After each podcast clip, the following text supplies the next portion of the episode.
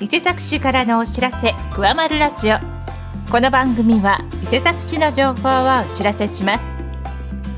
本日お伝えするのは一つ目に伊勢崎市産ブランド米ミルキーシェリー86の販売について。二つ目に多文化共生フェスタ伊勢崎の開催について。三つ目にパネル展明治の探検家矢島康次郎伊勢崎からチベットへの開催について。4つ目に全国火災予防運動について。5つ目に特定健診についてです。それでは初めに伊勢崎市産ブランド米ミルキーシェリー86の販売について。伊勢崎市産のブランド米で食味値86以上を品質基準としたミルキーシェリー86を販売します。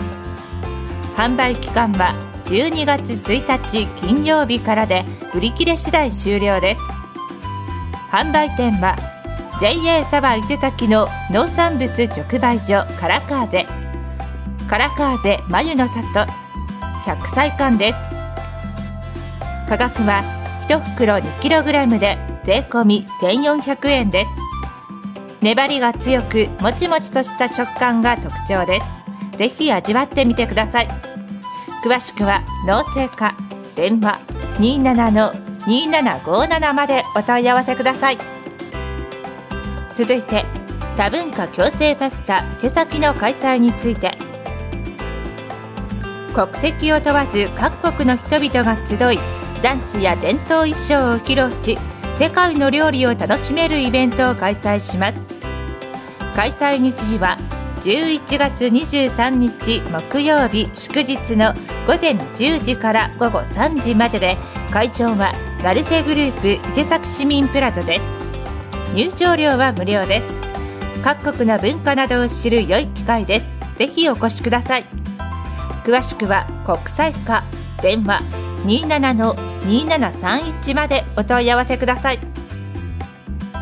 続いてパネル展明治の探検家矢島康次郎伊勢崎からチベットへの開催について。明治44年3月外国人として初めて中国からチベットに入った佐賀郡上初村の探検家矢島康次郎のパネル展を開催します。開催期間は11月10日金曜日から12月24日日曜日まで。